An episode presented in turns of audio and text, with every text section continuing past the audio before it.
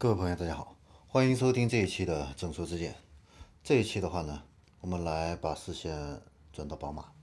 那六月一日消息啊，这个据这个外媒报道，那宝马集团的话呢，计划啊削减五千个工作岗位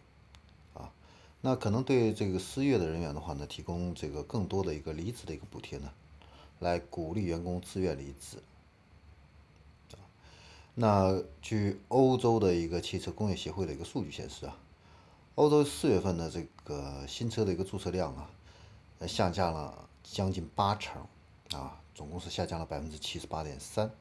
那从车企来看的话呢，大众的四月份的一个销量下滑了百分之七十五啊，那雷诺、标致、雪铁龙的话呢，下滑的更厉害，是百分之七十九和百分之八十二点四。那戴姆勒的话呢，也下下滑了百分之八十。啊，那宝马的话呢，相对来说稍微好一些啊，销量是下降了百分之六十九点七啊，也就是说百分之七十啊。那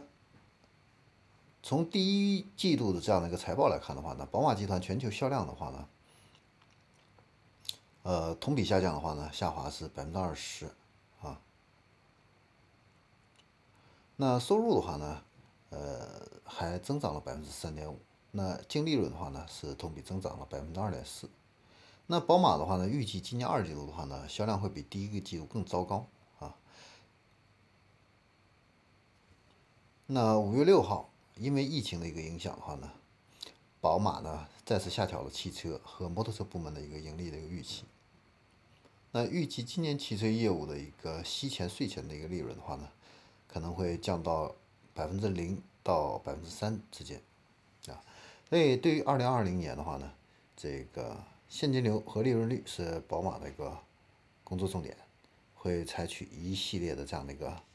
开源节流这样的一个措施。那宝马集团的这个 CEO 啊，齐普策表示的话呢，啊，二零二二年之前的话呢，会为集团节省这个大约一百二十亿欧元，啊，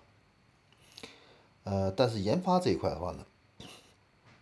仍然会保持一个长远的一个战略目标不变啊，在二零二五年之前的话呢，累计投入超过三百亿欧元用于研发。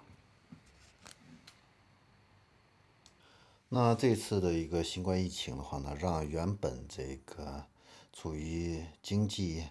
萧条期的这样的一个情况的话呢，更加加剧啊，呃，整个全球的一个经济的话呢，呃，都倒退了呃很多。啊，那雷诺的话呢，前一段时间也宣布啊，未来三年的话呢，会削减二十亿的一个欧元的一个成本，那裁员的话呢，会达到一点五万人啊，那其中三分之一的话呢是在法国啊，所以全球呢，传统汽车行业的这个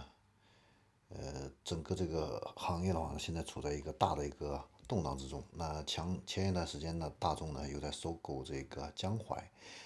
控股的这样的一个股份啊，整个的一个行业的一个整合并购这样的一个呃时代呢，已经是拉开了这样的一个序幕啊。未来的话呢，真正能够存活下来的话呢，应该是少之又少。